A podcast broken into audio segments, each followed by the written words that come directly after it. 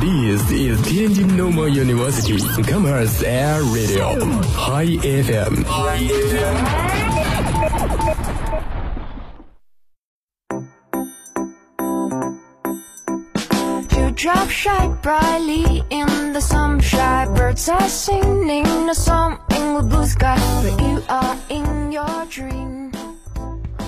Hello，大家好，这里是天津师范大学校园广播正在为您播出的新生特别节目《师大初体验》，我是主播王威。那么在本期的师大初体验中呢，我们也很荣幸的请到了两位一四级的小学妹，呃，来自播音系的，呃，那么首先请她们介绍一下自己。大家好，我是一四级播音生郭佳金。大家好，我是一四级播音生李雪瑶。那么在这也欢迎我们佳金和雪瑶做客我们的校园广播。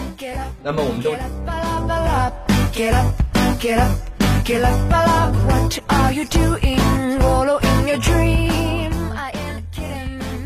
知道现在也是一四级同学们新生入学的一个时间啊，呃，许多一四级的一些稚嫩的脸庞出现在我们这些老一辈的人的面前，我们都会觉得啊，光阴似箭，日月如梭。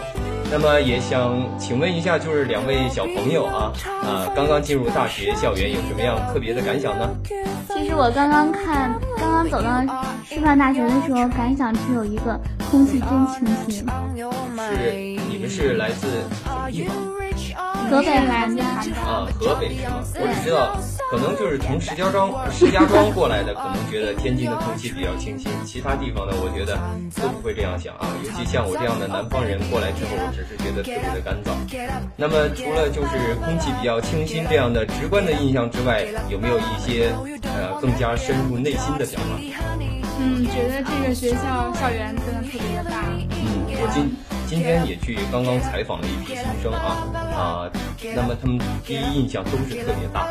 其实作为一个呃已经读过一年，在师大读过一年的一个学长，就要告诉你们啊，师范大学其实真的不大，因为你会发现你能够用到的永远只是那么一片儿呃狭小的空间，尤其是现在当许多基础设施建设都被拆除以后，师范大学就显得更加的小。那么雪瑶呢？雪瑶还有什么其他的想法？其实我从昨天开车到了天津之后，就感觉心里面特别高兴，就是说不出来的那种开心激动，是终于考上了师大那是感觉自己终于就是我来之前就跟同学说去迎接新的未来，就感觉自己的未来就在脚下。对，新生永远是这样的啊，就是对未来充满着希望。那么既然谈到就是未来的话，那么不知道就是我们其实想当年我也从新生这个阶段过来啊，可能我比较特殊嘛，因为大家都呃熟悉我节目的朋友都知道，我是一个最先是一个体育特长生啊，学长跑，然后后来在艺考阶段呃主学了编导专业，最后考上了播音。那么我觉得我的整个的人生都特别的充满着奇幻色彩。那么既然我想到学了播音这个专业之后呢，我也想过很多有很多雄心大志。那么不知道你们对于接下来的大学生活有一个怎样的规划或者说是期待呢？嗯，说到规划，首先我们面临的第一个困难可能就是军训。嗯，我们可能每个人都希望顺顺利利的，然后经过军训这段时间，然后再开始好好学习我们的专业，然后以实现自己的梦想吧。反正我们既然走上播音这条路，那就一定会好好的走下去，所以我们一定会奋斗下去。啊，其实军说到军训啊，应该许多新生都特别关心这个问题吧？啊，尤其是女生，能说说你们关心的点吗？啊，没事儿，实话实说啊。军训完肯定会晒黑啊，漂亮衣服都不能穿了。晒黑了，漂亮的衣服不能穿，晒黑了就注定不能穿衣服吗？还有呢，就除了这些，呃，还有就是在军训的过程中，是不是也觉得特别的辛苦？肯定呀，因为军训肯定就是天天晒太阳，然后站着。雪瑶觉得呢？肯定是这样啊！我现在就没有想过军训是什么样子的，觉得可能熬过去就熬过去了吧。但我觉得熬不过去就永远过不去。就死在那儿了。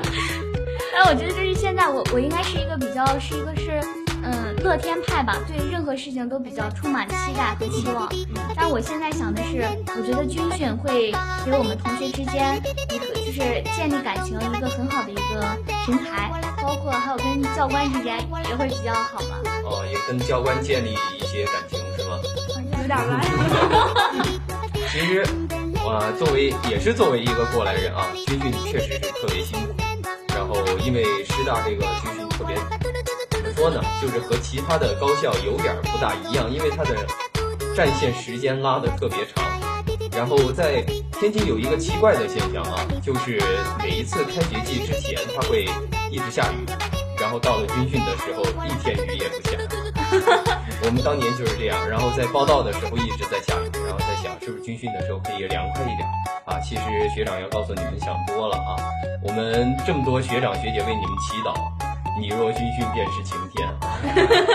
我们热一点没关系，一定要让学弟学妹得到锻炼。我们在那个是之前在群里面交流的时候，开学之前他们就说。师大最著名的不是播音主持专业，是军训。嗯，是有道理，因为天津师范大学这个军训是出了名的比较严格，然后就是时间比较长，一般同学都会多多少少有怨言吧？啊，也不要不敢承认啊，我们这个节目什么都能说。但是我觉得，其实军训吧，只要是挺过来这一段时间，回头想想也是觉得特别的有成就感。您可以就是去，呃，现在就想象一下，当你在烈日下暴晒二十一天之后啊，然后那种心境已经得到提高。白天我们晒太阳，晚上我们喂蚊子啊，然后就是经历了九九八十一难之后，大学生活才能算是正式开始。那么就会有一种苦尽甘来的味道。我觉得这样来之不易的幸福才是最值得珍惜的，是吧？嗯。嗯，没事儿。然后你们除了军训完了之后，还会有早恋生的。呃，其实刚刚说到那么多关于刚刚进入大学要经历一个军训的考验，其实大学生活也是特别丰富多彩。我相信就是你们两个在高中的时候就一直在幻想那个大学生活到底是怎么样的，是吧？对呀。那你们心目当中大学生活应该是怎么样的？就是你们梦想中最理想的大学生活是怎样的？最理想的，我刚刚还在那想呢。嗯嗯。最不靠谱的是吃好喝好玩好。嗯嗯，这也是。呃，其实刚刚雪瑶说到，咱们那个在大学要吃好玩好，还有什么？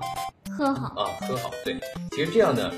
也可以说是大学和高中最不同的一点，是吧？嗯，咱们在高中去吃去喝，完全是为了补充每天学习所必须的一个能量。但是在大学，我们可以选择有品质的生活，真的。然后就是说，呃，在大学可能空闲的时间也比较多，然后我们可以做更多自己喜欢的事情，这些都是特别吸引在高当时在高中的我们的。那么嘉欣觉得，呃，大学应该是什么样的呢？嗯，大学我觉得可能就是平时的活动稍多点儿，然后上课的时间稍少点儿，可能也没有高三那么多奋斗，但是生活应该还是挺有趣的。啊，所以说，呃，嘉金希望的那个大学其实是介于一种玩和不玩之间，就是说我既有。充足的时间去做自己喜欢的事情，又能够有一些呃活动，然后让我参加得到锻炼，是吗？嗯，对。其实我觉得这样一种大学生活也是挺不错的，因为啊，它比较的能够锻炼自己的同时，也享受了自己的这个大学生活。那么说到活动，就其实咱们学校也有很多的那个社团，呃，然后去参加一些社团的呃组。织的一些活动，其实对于大学生来说的话，也是一种挺不错的选择。尤其是新生，可能在进入学校之后，会觉得特别的迷茫，是吧？然后觉得特别迷茫，然后我的前途在哪儿啊？然后又发表一些啊特别呃忧伤的一些朋友圈，一般都会在过一段时间之后集中爆发。你们等着看啊啊！如何怀念的高中啊，我们以前的同学们，多么想念你们！然后其实其实，在大学之后要学着适应。呃，在大学，我觉得是适应是最为重要的。所以说，找到一个社团，一个适合自己的社团，在里边找到一种存在感和一种归属感，这样的话会让自己更加早的融入到大学这样一个生活环境当中。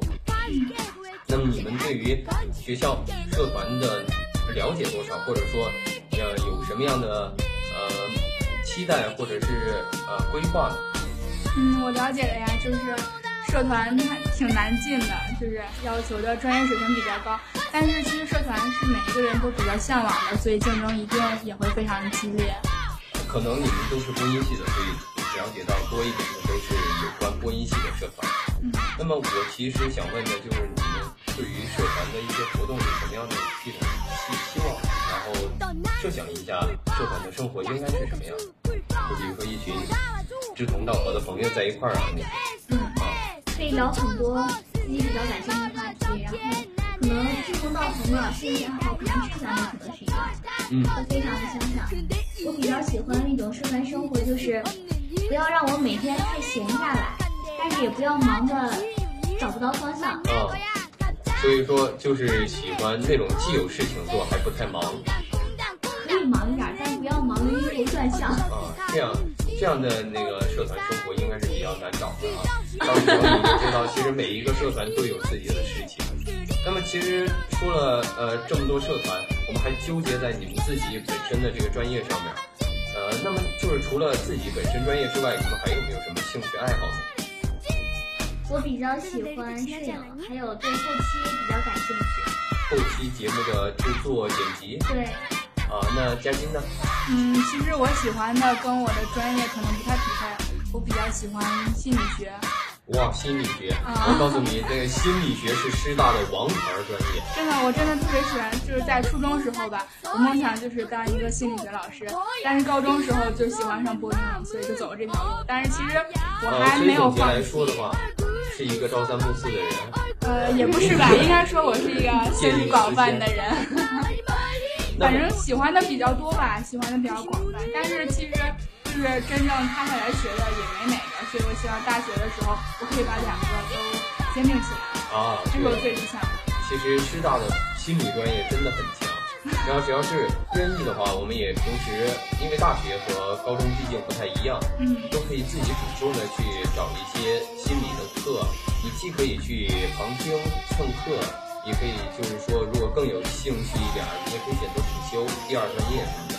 对，其实我特别想修双学位嘛，是就是是这些，但是都听说挺难的，我还是试试吧。主要是不是挺难，主要是自己的时间可能要分配的更好一点。嗯，那么说到自己小时候的梦想，雪瑶小时候梦想是什么？其实我很小的时候梦想就是当一个主持人。你很小的时候就想当一个主持人，对，那时候是受了什么样的刺激，萌生出这样一种呃极端的想法？因为小的时候就是比较喜欢朗诵，喜欢演讲，啊，喜欢演讲。对，然后特别喜欢那种拿着话筒在就是在别人面前说话的那种感觉不。对啊，我小时候，我两岁的时候话筒我也拿不动啊，我也拿不起。很 小的时候，嗯，你这个小时候具体是多小的？就是从我记事儿的时候开始吧，包括你记事儿嗯家长，记事儿记得可有点晚了，大概在几岁？被坑了感觉，大概上幼儿园五岁吧。啊，五岁就想当一个主持人，五岁就敢对着公众演讲，对，因为我五岁的时候在幼儿园经常说快板什么的。啊，说快板啊，啊，其实，在天津说快板也是一种不错的选择。真的吗？然后，但你们发现没有，就是，尤其你们是呃是自己家里边开着车过来的是吧？对，其实你们有时间去坐坐天津的出租车，啊，你会发现那个一个个的司机都跟说快板、说相声的似的。这应该也是天津这座城市的一个对它的一个特点，因为大家都知道天津人半儿哏儿，然后然后也特别爱听相声，哎呀，然后平时自己也练就了一身一身就是说相声的本领。那么其实呃就是在天津呃上大学的这段时间，我推荐你们还是多出去走走，多出去玩玩，然后见识一些呃在自己城市所没有的一些风景线。这样的话，对开拓自己的视野也特别有帮助。那么呃，就是呃，嘉欣的梦想是当一个心理学家，不是，是心理学老师。心理学老师对，因为我其实我小时候吧，就是在很小的时候就没什么就觉得每天就过来就行了。然后到初就能中，活着就不错了。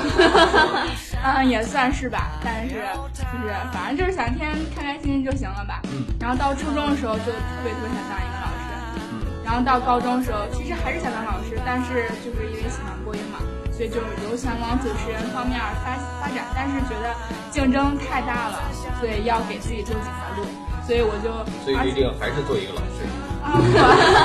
当然能当主持人当然是最好的啦，因为正好跟我的专业相似嘛。然后，当然其实如果当不了主持人，我要是能修成心理学也是不错的，反正两方面都要发展。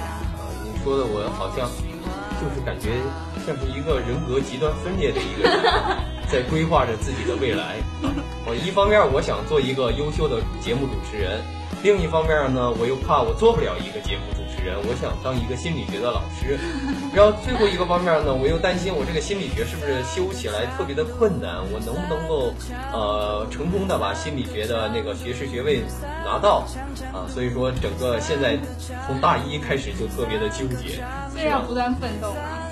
啊，你是利用自己这种纠结的性格特点，给自己不断的注入原动力，是吧？嗯，算是吧。我觉得这样其实也挺。所以说，你的梦想总结起来的话，就是呃，先是做一个节目主持人，然后实在不行了就去做心理学的老师，然后最后实在不行的话，我活着就行。其实我觉得这两者并不是说我非要选一个，其实我可以兼并嘛。兼并就是把它们合在一块儿嘛。就是我可以做一个主持人，然后也可以做一个老师。心理访谈主持人。对呀、哦，这样好吗！去做一个家庭有约。嗯，好呀。那雪瑶的刚刚所说的，从小到大就一直只想当一个主持人。没有，其实特别特别曲折这条路嗯，有想当主持人，然后也有想当老师，想当说相声的，嗯，没有相声的倒没有，但是然后就是前一段就是暑假的时候，我一直在接触传统文化，传统文化，比如说呢？就是《弟子规》哦哦哦，就是那这些些东西，《弟子规》《孝经》那些。那个挺高端的，好像。然后我就萌生了一个特别，就是自己都感觉很不现实的梦想，就是等我大学毕业之后，要在全国来回讲座，去宣扬中国传统文化哇。这个这个但是我知道很不现实。不不不，我觉得这个梦想特别伟大，值得尊敬啊！我不知道，呃，大家有什么样的那种看法？反正我在我这儿觉得的话，因为我平时，呃，在以前的上高中、初中的时候，一直是语文成绩特别好，然后数学一团糟，啊，跟我一样啊。属于那种啊，然后语文历史很好，然后我就一直觉得中国的古典文化特别的有吸引力，对，但是就同时也很苦恼，因为我觉得现在很多人都已经几乎是把这种东西给忘却了。是然后你刚刚说的要在全全世界、没有全国全全国、啊全国啊，全国去做样这样一个来回的一个宣讲，就是希望通过自己的一点儿绵薄之力，能够呃唤醒就是更多的人去关注这个东西，中国的古典文化。我觉得这样一个梦想其实特别值得尊敬，啊，我也特别喜欢，但是我基本上是没有勇气说出这种话的，因为我知道这样确实实现起来特别难。我刚刚说出来也是鼓起鼓起了非常大的勇气。啊，没错。所以说，呃，你既希望当一个呃播音员主持人，又希望当一个中国古典文化的宣讲者。也没有，因为我现在我暑假是一直在接触这个传统文化，包括带着那个刚刚懂事儿三四岁的小孩一直在读《弟子规》，给他们讲这些东西。嗯，讲那然后我平些故事。对我平常也会一直看那些二十四孝呀，包括中国那些孝悌礼义、忠信廉耻那些书，对，嗯，然后我就特别喜欢。啊，慢慢的在积累这些东西。我当时都十几二十岁了，我还买那个光盘儿，就是放那个动画片儿。教育是吧？对，放那个动画片儿，然后每一集讲一个小道理什么的，然后出自于哪个经典著作的呃什么哪句话啊，我觉得特别有意思。呃，国产动画片儿应该把呃喜羊羊这些少放一点儿，多放一点儿这种东西，我觉得对孩子从小是一个呃潜移默化的熏陶作用。而且我们又是播音主持专业嘛，作为传媒人，应该说以后就是传媒这种东西宣讲，应该是更是我们的责任，我觉得。啊，没错。其实，呃，我觉得话，你们的梦想至少都还比较明确啊。像我这样的一个比较逗的逗逼的人啊，就就可能从小到大那个梦想就一直没有固定过。我小时候，我最小的时候啊，就是我能够记起来的我的第一个梦想，是当一个画家。那个时候幼儿园教我们画画，呃，我画那个恐龙，然后画的特别好。然后后来这个梦想为何破灭呢？就是我发现我同桌画的比我好，我当时整个那个人生观、价值观都发生了严重的扭曲和变化。我这一辈子都不想再画画了，因为我居然我潜心研究了画这么久那个恐龙，我同桌居然比我画的好，我觉得这个特别不能够理解，在我幼小的那个心灵当中啊，从此这个画家梦想破灭。然后第二个呢，我我最想，我其实特别想当一个那个挖掘机司机，为什么？因为我觉得那个人就显得特别有力量，你知道吗？尤其那个时候小男孩儿，你知道，呃，你知道我们特别崇拜那些武侠片儿里边的那些大侠，然后那个时候我就受到了那个呃咱们那个马克思主义哲学的那个教育啊，我知道这个世界上是不可能有那样神乎其神的武功的，所以我们必须借助外力。那个时候我就看到，很不巧，我们家旁边有一个那个工地，就看见有一个开挖掘机的一个大叔啊，哇，那么大一块石头，然后直接就给弄起来了。哎呀，我天！我当时给我震撼的，我说我今后一定要开这个东西啊。然后回家跟我妈说，被打了一顿，好，然后这个梦想也破灭了。因为他们都觉得那个开挖掘挖挖掘机的那个工作感觉不是特别体面，然后又不挣钱，然后地位也不高，所以因为父母都是比较传统的一个想法。然后到了再往后的时候，我希望当一个作者，因为那个时候就比较喜欢喜欢那个语文这一类的东西。然后后来渐渐的看到了郭敬明的书之后，我觉得作家也就那样了，我也不想当一个作家。然后我就又开始去寻找，然后后来我就学了体育，然后想当一个长跑健将，后来身体原因没有学下去，然后再继续去学编导，希望成为中国长得最帅的一个导演。哎，结果啊考上了播音啊，我现在正在探寻我前进的方向。我觉得这一点，我们我和咱们那个两个学妹都是一样，都还处于一个探索的过程当中啊，说不定哪一天就能够蹦出一个特别适合自己的。我觉得有梦想就是好的，有梦想才会有追寻的方向。你们觉得呢？嗯，嗯，就是可能目标没那么明确，但是每天都在一点点朝着那个。对，都朝着那一个方向使劲儿。对就觉得自己活的不是那么的那个没有目的志哥，你找兼职了吗？啊。其实，就是说兼职这个话题的话，很多大学生都会在外边做兼职，一方面是能够挣一点钱，能挣一点是一点，是吧？毕竟咱们花钱比较厉害。嗯，然后第二点也是想测验一下自己的能力。那么我推荐就是说，其实我觉得吧，新生还不要太早的考虑这方面的事情，因为其实在外边兼职的话，很容易遇到骗子。啊咱们经常可以啊，在这里为天津师范大学贴吧打一个广告。咱们在贴吧里边经常可以看见，就是啊，哪个哪个兼职又欠我的钱，欠我的工资，他不不给了呀，或者说去应聘什么兼职被骗了报名费呀。其实咱们在外边找兼职的时候，你要注意，就是凡是让你交报名费的，基本上都是骗人的。然后我建议就是去一些比较正规的机构。我上大学之前就是包括这个暑假还在一直就是在想着说，等到大大大大大，等到了大学之后，等到了大学之后，那个呃，就是平常自己的生活费要自己挣够，不能说都这么大了还找家长要钱。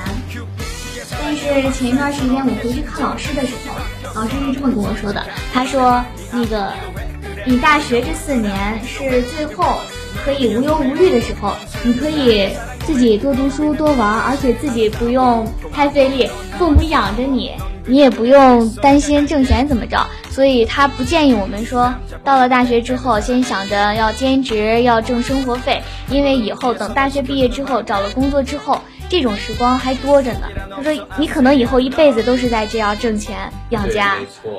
嘉欣觉得呢？嗯，其实，在暑假的时候，我真的做过一份兼职，就是在蛋糕店卖蛋糕。虽然说啊，挺不就是错的没没有什么，就是跟我的专业是真的半毛钱都没关系但是不不，其实很多学播音主持的人，最后走的一条路都是销售。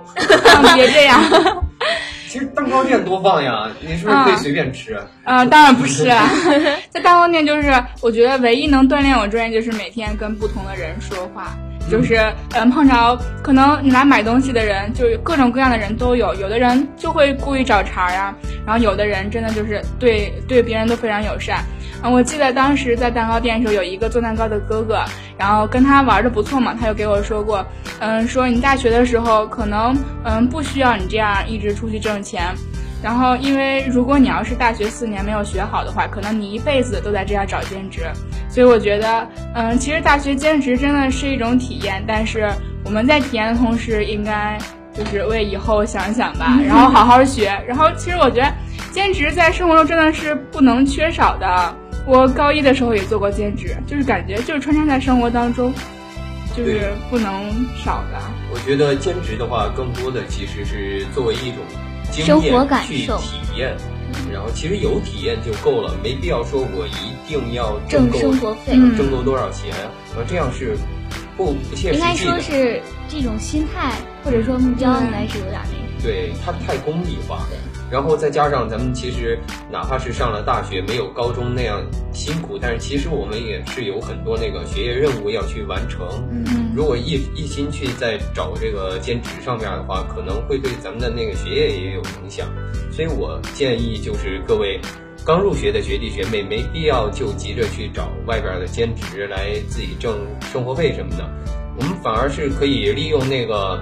暑假或者是寒假一些比较长的假期，去做一些合乎自己专业相关或者是比较有意义的兼职，啊，比如说呃像播音系的去啊帮着教一教，呃即将艺考啊，或者是小孩们想锻炼自己表达能力的那种学生啊，或者是去电台里边见识一下呀，电视台、电台，然后像其他专业，比如说呃文学院的呀，就可以去。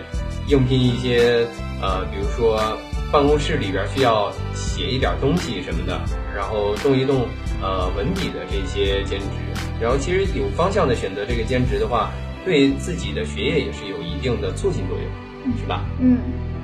然后我们说到那个这么多兼关于兼职的问题啊，逃不开一个啊钱字儿，所以说咱们在尤其是新生刚刚入学的时候。也要友情提醒大家，一定要防止那些骗子乘虚而入。那么在宿舍里边，呃，经常会有几个案例，就是一个是会有一些冒充的你们的师哥师姐，会进来让你们订一些什么英语报纸啊，类似于还有报考什么计算机二级教师资格证啊，这些都说他们会说是老师到时候也会要你们买，不如现在就赶快订，然后。呃，借机骗取你们的钱财，你们到最后发现老师其实根本都没有这些要求，然后你们订的也都是一堆没用的东西，然后也会有一些人更加大胆的就直接冒充你的辅导员，说要收取多少钱的班费，然后就去你们的宿舍直接挨个收，然后我们那一届刚刚入学的时候，就不少那个无知的少年少女们被骗走了自己的生活费，我觉得也是特别惨的，所以在这里。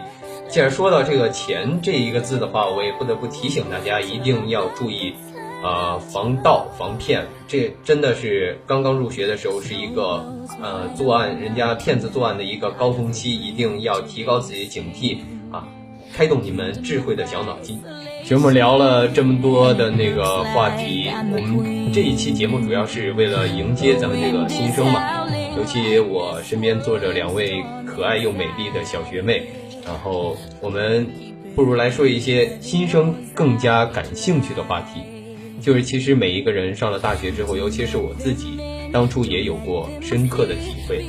上了大学之后，反而会比较怀念，就是在高中时期那一段痛苦的岁月。可能那个人自身是有一种受虐的倾向，也许。那么你们现在有没有这种感觉呢？现在呀。现在可能感觉还不是特别强烈，但是昨天从家里过来的时候，嗯，因为是高中特别好的朋友去送嘛，走的时候，我妈就说她哭了，哭得特别痛。我被青春撞了一下腰，看着你消失在茫茫人海中，我不禁黯然神伤。就是我觉得可能你上了大学之后，呃，可能你在回家的时候，好像很多东西就已经变了。嗯，没错，这是，呃一个特别深刻的体会，就是感觉再也找不到就是高中那种比较单纯，然后呃就是为了一件简单的事情可以开心很久那种感觉，是吧？嗯，也许是吧。为什么这句话说的这么非主流？然后那嘉欣就是说有没有就是对高中有什么样特别的感情？嗯，其实对高中记忆最深刻的，嗯，还是三啊，就是高三、高一、高二，真的就是没什么特别深刻。是不是记得高三隔壁班那个帅气的男生？就感觉高三吧，其实我们艺术生高三就是奋斗加艺考。嗯，然后说到艺考嘛，就想到这是第二次来天师。第一次来的时候，我以为是最后一次呢，然后结果没想到能考上。然后其实对高三，呃，打死我也没想到我也能考上。高三就是感觉就是要那一股拼搏的劲儿。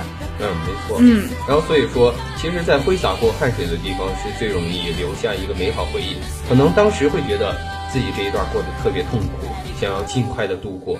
其实就像网上那那段时间毕业季的时候，不是很流行的一句话吗？叫做“你以为你离开了地狱，其实你离开的恰恰是天堂”，对，对吧？嗯，就是说，其实高三真的是一个让人又爱又恨的一个时间段。嗯，可能对于我来说的话，我有的时候想起自己高中的一些小伙伴啊，还有一些高中时候做的一些事情啊，都会觉得特别的怀念，是吧？嗯然后，不如说一说你们高中做过什么样的事情？高中啊，跟哪个男生表过白？没有。有过一千支千纸鹤？我们那时候小女生都爱干这些事情，我都收到过好几支千纸鹤，是吧？你们你们是不是就是高中的时候都是很乖的学生吗？也不是吧艺？术生嘛，艺术生嗯给人感觉就是好像一说艺术生，大家都会觉得嗯，不是什么特别好的学生，哪有会逃我这么好课？啊，会逃课呀，会上课的时候会不听课走走神什么的。我觉得不管什么样的学生都会有这样的情况吧，但是加上艺术生之后，他们就会觉得这种现象特别的正常。对平凡对正常。对，啊，那么就是说，你们在高中的时候，其实感觉自己是一个被标签化的群体，对就是感觉自己都是是一个比较算是比较比较特殊的一个群体，就是异类是吗？就是跟那些普通的学文化的那些学生不一样。嗯，尤其是学文化的，就是高考的时候，一说到这个要考多少多少分的时候，那些文化生就会说你都是艺术生，你怕啥呀？啊，对，对，其实你来到天津师范大学之后，你会发现啊，因为咱们学校不仅是艺术系嘛，还有许多其他的一些学科。嗯，那么你会发现，其实到了大学之后，大家玩的都是一样的嗨，该不上的课一一节课都不会去上，必修课选逃，选修课必逃。那么嘉金呢？嘉金对于高中有一些什么样特殊的印象？嗯，对高中，其实我觉得就是现在我的闺蜜吧，她现在是高三，比我小一年级，然后她天天就给我说，哎呀，我要去你那上大学该多好呀，就是我不想再上高三了。其实现在我想想，我真的放假的时候，真的特别想回去上学，就是感觉已经习惯了特别忙碌的生活，忽然闲下来的时候，真的特别不习惯。嗯，没错。嗯其实大多数人，我做过一个统计和调查啊，大多数人喝酒第一次喝醉是在高三毕业的时候，六月八号，一般都是这个时间是自己人生中第一次醉酒，然后上了大学之后就比较嗨，我们就不多说了啊。其实就是说，为什么高中这么值得纪念？我觉得可能是就是尝够了那种辛苦，然后等到呃梦想实现或者是苦尽甘来的时候，会对那一段拼搏过的日子有一种特殊的感情。我相信现在，呃，广播下的各位听众感觉都是一样，对自己的高中还是有多多少少有一点恋恋不舍的感觉。其实说了这么多，呃，我们对于这个高中的情感之后呢，我其实还想就是问一下，呃，咱们这个刚刚一四级进入的那个学学校的新生，一般都是多大？九六年比较多。九六啊。现在方便透露一下你们的芳龄吗？嗯，我比嘉金大，我是九五年十二月。啊，九五年，我是九六年12月十二月，九五年是一个好年份呀。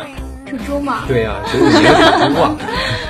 你像我们这样的，就感觉啊，虽然才大二，但是已经有一种被拍在沙滩上的感觉。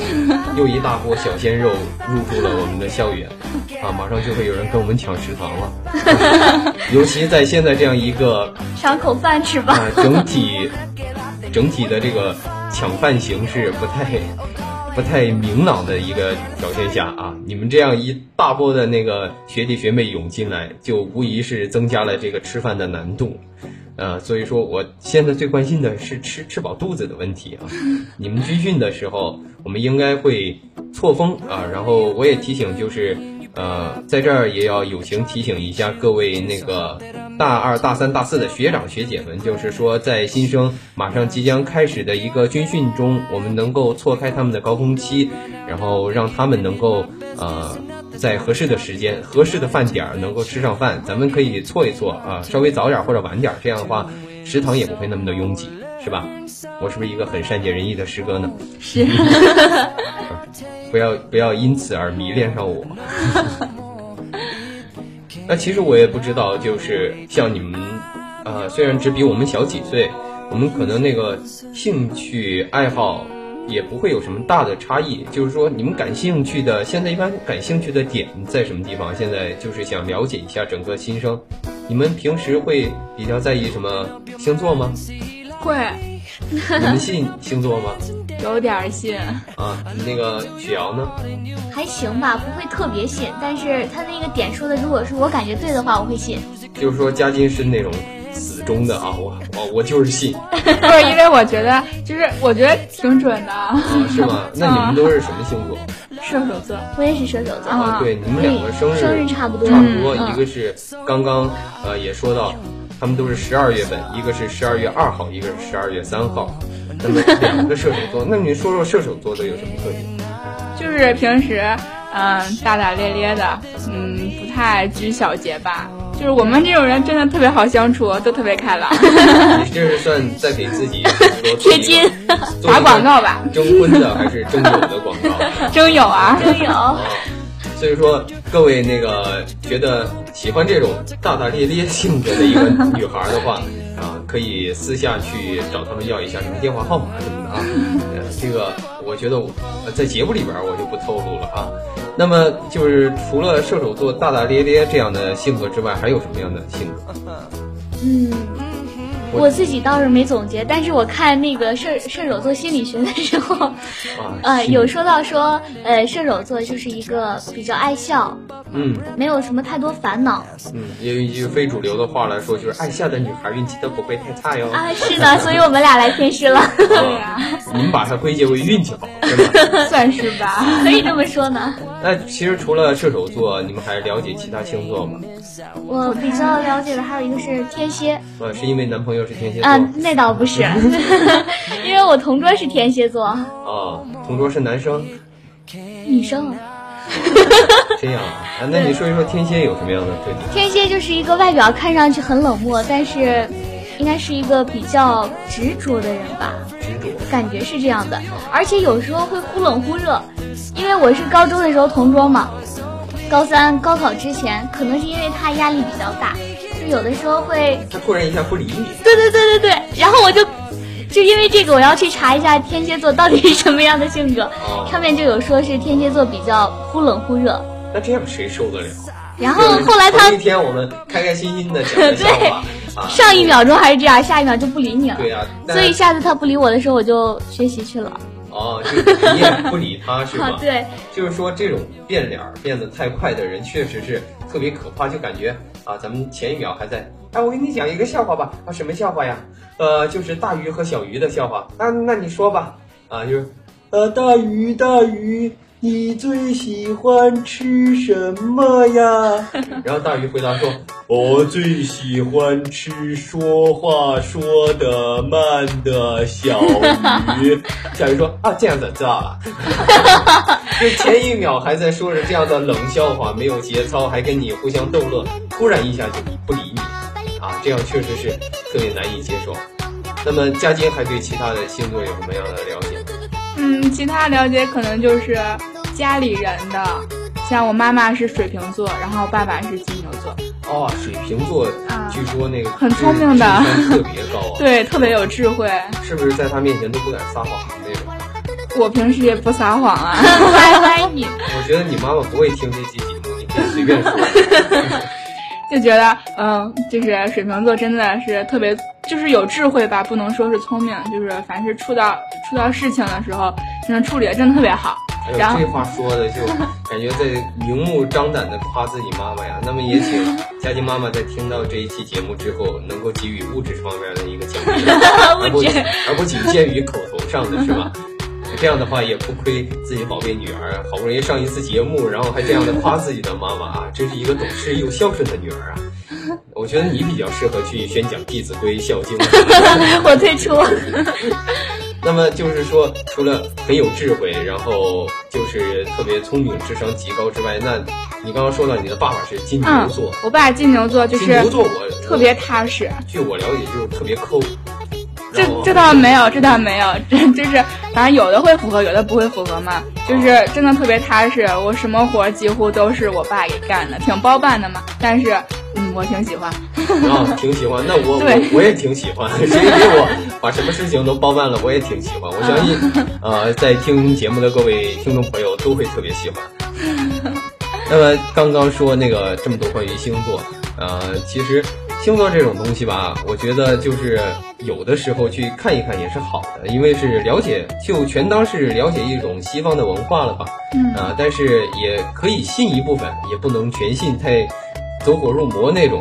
比如说，我今天去相亲见个对象，我得先问问什么座的，处女座啊，混蛋，不用了。啊，是这样真的好吗？又黑处女座，每年到了中秋节，不是黑五仁月饼，就是黑处女座。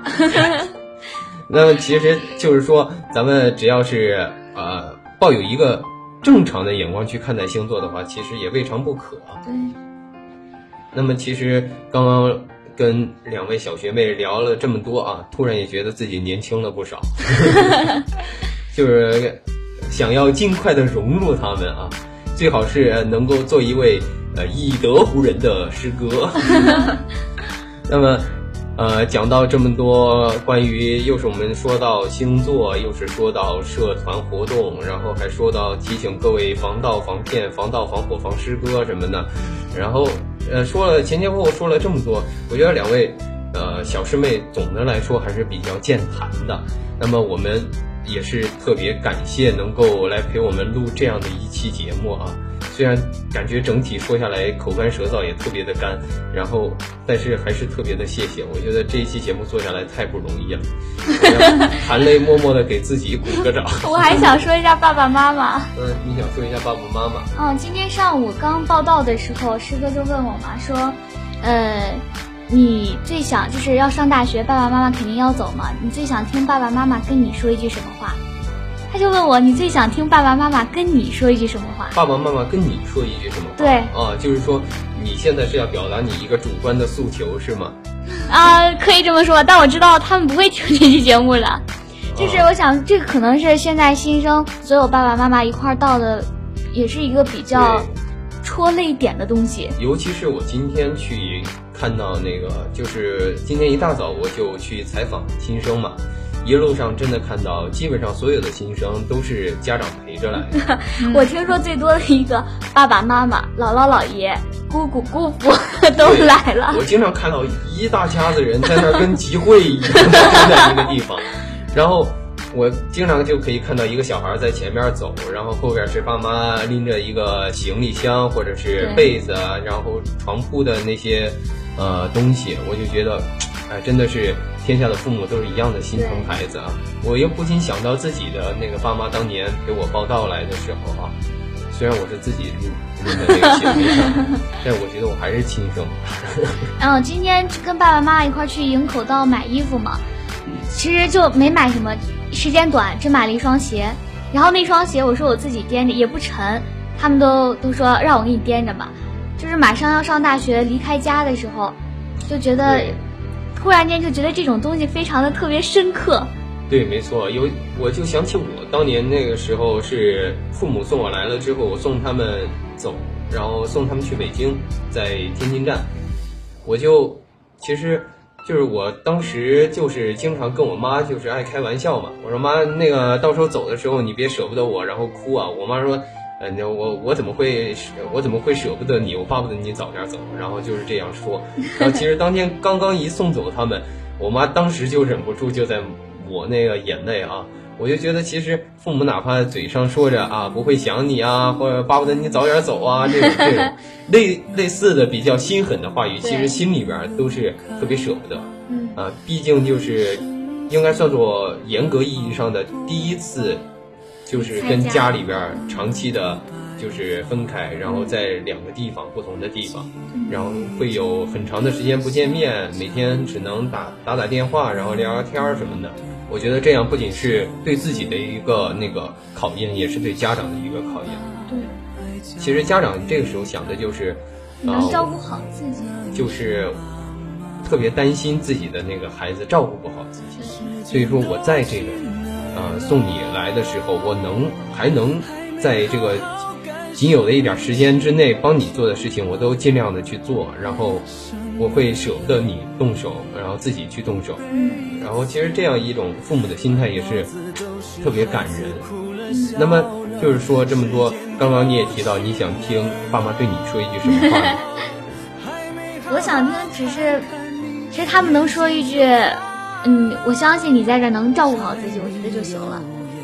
因为他们最担心的就是我照顾不好自己，他们能说放心的时候，就证明我能照顾好自己，我在这儿也不会担心他们会担心我，然后他们也不会担心我。啊，这句话说的好。我在这儿的时候也不用担心他们会担心我，他们也不会担心我。啊，其实这这一点我也是懂，就是想让自己的父母尽早的对对自己放心，是吧？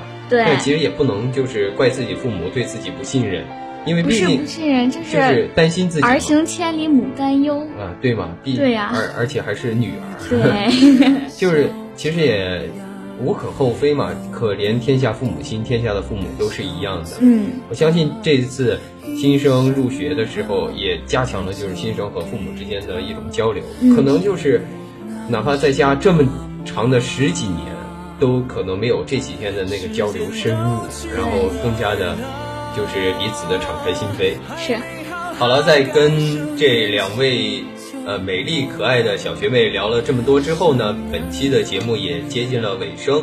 在这里也非常感谢各位听众朋友继续关注我们的校园广播，同时你可以通过微博、微信、人人平台继续关注校园广播的各大动态。那么在这一次的新生节目当中呢，也友情的提示各位啊，咱们校园广播即将召开我们的新秀选拔赛，也请各位积极的关注。然后我们的所有新生节目都会上传到蜻蜓 FM，大家可以在蜻蜓 FM 中搜索“回顾天津师范大学校园广播”，就可以回听我们的节目了。好了，以上呢就是本期师大初体验的全部内容。在节目的最后呢，还会为大家播放我们的采访录音，希望大家继续关注。我是主播王威，我是李雪瑶。我是郭佳金，再见。再见。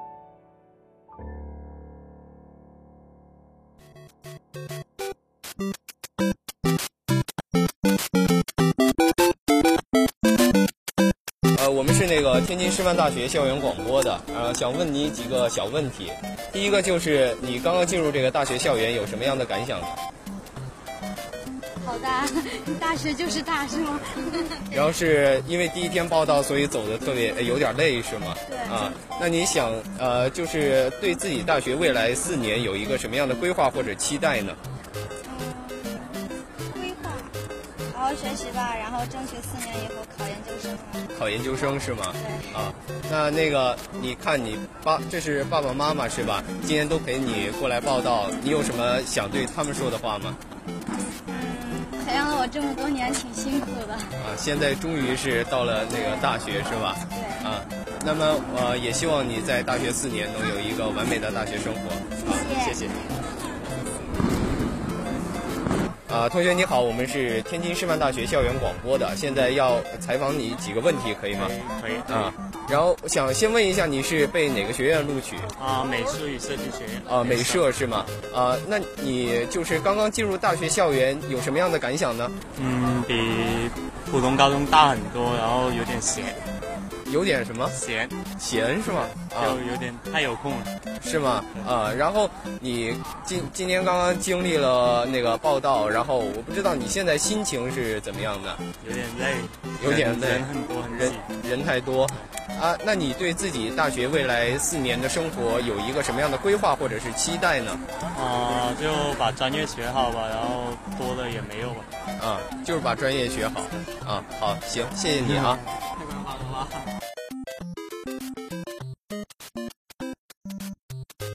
同学你好，我们是天津师范大学校园广播的，现在想耽误你几分钟采访你几个问题啊。呃，那个我想先问一下，就是你是哪个学院的？我是美社的，啊，美术与设计学院。啊，今年刚刚入学，然后你见到我们师大第一印象是什么呢？挺好奇的挺好奇。啊，对，呃，然后好奇之后呢？就是瞎逛逛呗，啊，那你现在报到已经手续办好了办好。啊？那你觉得就是刚进入大学之后，对自己未来四年的学习生活有没有一个什么样的规划或者是期待呢？现在是没什么规划，但是其中中间肯定就是会有一些什么计划的。那你现在对自己四年的大学生活有一个什么样的期待？可以告诉我们一下，就是让自己不过得很无聊什么的吧。就是希望自己充实起来，啊是吧？啊，那也祝愿你有一个丰富的大学生活。好，谢谢。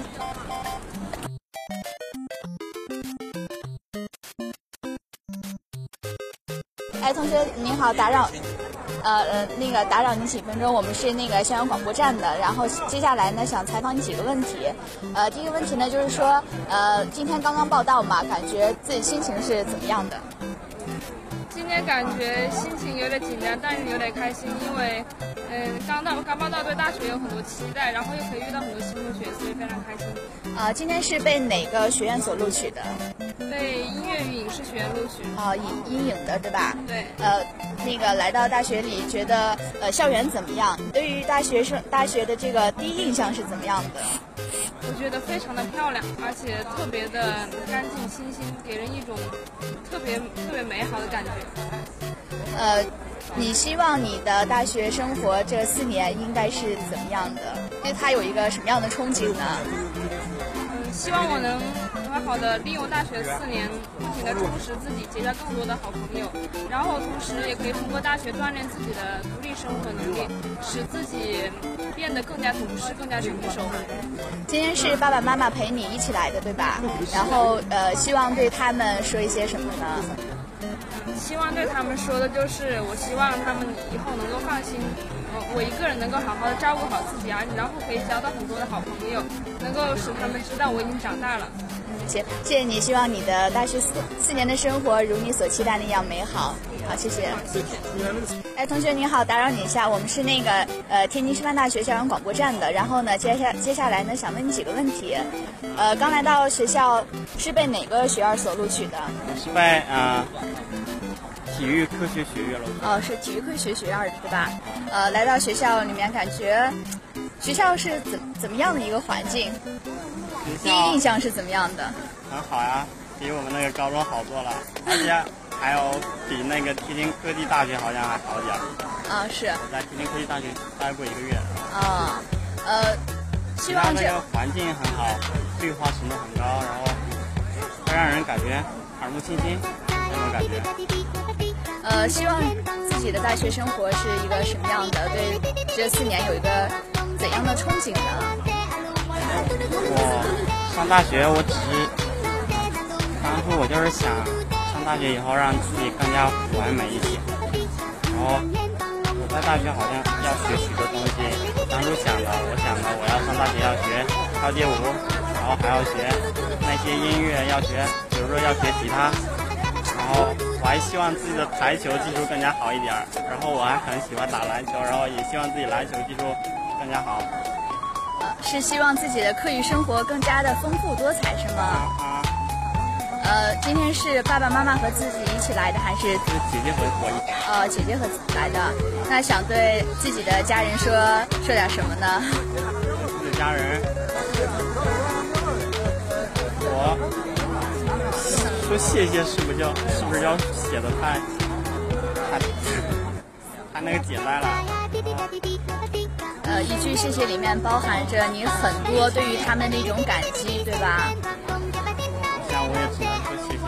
我长大以后，再过几年后，我想我再过几年会更加，然后经济上会发达，真的会帮助他们。啊，希望再让家人过得更好。呃，谢谢谢谢你接受我们今天的采访，谢谢你，谢谢你的，希望你的大学生活特别的美好，谢谢。行啊，那就是请问你一下，今天来到了学校有什么感觉吗？嗯，感觉学校还挺漂亮的，然后学姐学长也比较热情。你是哪一个学院的？杜科院的。那你觉得你对大学有什么就是期待或者是一个规划吗？啊，规划首先很可能还是把自己的学业学好吧，然后期待就是。啊，可以看一下，就是过一下大学生活，就是独立的生活吧，原来没有过过。呃，那你觉得就是我们师大校园还有哪一些可以改进的地方呢？改进的地方呀，嗯，我觉得那个，就比如说你觉得卖东西的地方有点少，或是什么了？呃，就是那个，我觉得我们宿舍离食堂太远了，一个在北，一个在南，那这个没有办法。那，其他还挺好的，我觉得。呃，因为我刚来，我也不太清楚，就是卖东西的地方啊。你是一个人来的吗？哦，没有，我是和我妈来的。哦，那再问你最后一个问题啊，就是你觉得像今天这样报道的盛况，你有想象过吗？呃，我知道人多，但是没有想到有这么多人，就是我以为就是不会有这么多人的，然后看着还挺那个的，挺挺火爆的感觉。那你对就比如说大学新生活里面的社团之类的活动，你有期待吗？有有有，我希望就多一些比较有趣的社团吧。你以前对社团接触的类型多吗？呃，不太多哎，我就接触了两个社团，一个是摄影，然后一个是插花，然后就没有了。哦、那啊，谢谢同学啊，没有关系，希望你大学生活更精彩。谢谢。呃，同学，请问一下，你是哪个学院的？我是马克思主义学院的。你在上大学之前有对大学有什么期待吗？嗯，有，但就很就很很期待大学里面的生活，还有各种跟高中不一样的东西。你可以具体的说一下吗？就是比如说大学的什么样的生活你比较向往？比较向往一些自由的时间可以自己安排吧，就很多学习啊，不管生活方面都可以自己安排。那么你今天来这里报道的时候遇到过什么困难吗？嗯，我觉得还挺顺利的。你觉得学姐学长就是帮你处理办理那些手续的时候的态度是怎么样的？觉得他们很热情、很细心，而且都很多问题都能够很好的帮我解决。呃，你对你的专业有什么规划吗？就是比如说你想怎么样的学习这个专业？嗯，我的计划可能比较想考研吧，可能四年以后，虽然说现在还不确定。那你那你来到这个师大校园，觉得师大校园是怎么样的呢？觉得很很干净，然后大嗯、就是路有点远，从 校门有点远，就是景色也还不错，是吧？那么就是比如说，呃，你进入大学之后，你对于社团呀、社交方面，你有什么想法吗？嗯，我觉得自己比较想加入社团吧，然后积比较积极的参与活动，觉得那样的话，我的生活会比较丰富。那祝你的大学生活精彩，谢谢啊！谢谢。那个您好，同学，请问一下您是哪个学院的？啊，我是外国语学院的大一新生。啊，嗯，那么你在进入大学之前，对于大学生活有什么、呃、想法吗？嗯，就是我感觉大学是和高中特别不一样的，然后大学是自我管理自己，感觉有点忐忑，但是有很很多憧憬。嗯嗯，就是这样一种期待又有有那一点忐忑的心情，是吧？嗯。呃，那么就是你在来到了这里之后，遇到过什么困难吗？嗯，在这儿就是来到大学嘛，就是在你来到这里就是报道的过程当中，嗯，没有特别顺利，然后人也特别热情，嗯，什么手续之类的都挺快办完的。谢谢学长们对对对非常和蔼，嗯是吧？对。呃，你来到了师大校园，你感觉师大的环境是怎么样的？美，然后绿化特别好，感觉就是一个读书氛围特别浓厚的一个地方。嗯嗯。那么你就是进入大学之后，你有想过加入什么样的社团，或者说你的兴趣是什么？呃，社团的话不是特别了解，但是我自个儿就想加入一些比较文学性的社团，就是比如说像呃写文章呀或者朗诵都可以。嗯，就是这方面的一些兴趣。那么就是你对你自己的专业有什么规划吗？嗯，我是就是外院的嘛，然后就觉得好像现在还没有特别大的那种，就具体的得看一下。是大方面的。对对对，大方面的就是，啊、把这个专业学好吧，就就学好就行了。嗯，那么就是你在就是目前就目前这种状态吧，你对你的社交方面有什么一定的期待吗？嗯，我想和是，就是我是南方来的，然后对这里不是特别熟悉，希望呃能够就是交友顺利一些。嗯嗯，好，那祝你大学顺利啊！好谢谢配合啊，拜拜。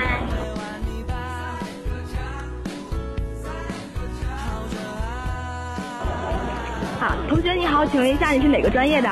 我是音乐与音乐与影视学院的。嗯，那你在上大学之前对大学有什么期待吗？嗯，我就好好的接触一下，因为大学就是个呃半个社会嘛，都说，然后好好的接触一下，然后好好认识一下这个社会，然后发展。你在这个报道的过程当中遇到过什么困难吗？嗯，没有，因为昨天我就来了，然后在这里问了很多人，今天就直接过来了。那你觉得就是学姐学长在帮你帮你办理这些手续的过程当中的态度如何呢？你是否比较喜欢他们这种态度呢？嗯，我比较喜欢的就是挺挺挺和蔼的，都是一过来就挺接挺接待人的，然后嗯，那么就是你对于大学生活的的一些，比如说社团活动啊，或者说是业余生活呀、你有没你有你有没有一个比较就是期待，或者说有什么规划？嗯，我很想参加一些社团、什么学生会什么的活动，然后有机会也参加一下，好好发展吧。那么你对于你自己的专业学习方面，你有什么比较好的想法吗？或者说是已经提前预设出来了，或者说是你觉得应该以后再想这些问题？嗯，这个我还还没来的时候我就嗯比较嗯就呃好好就是好好学习自己的专业。对对，好好学习自己专业。那你觉得就是咱们师大的环境怎么样？呃，非常不错了。我在这校园转一圈了吧，也就，呃，然后非常大，然后非常非常大气的，然后嗯，对，漂亮，嗯，非常谢谢你的配合啊。一个。别着急。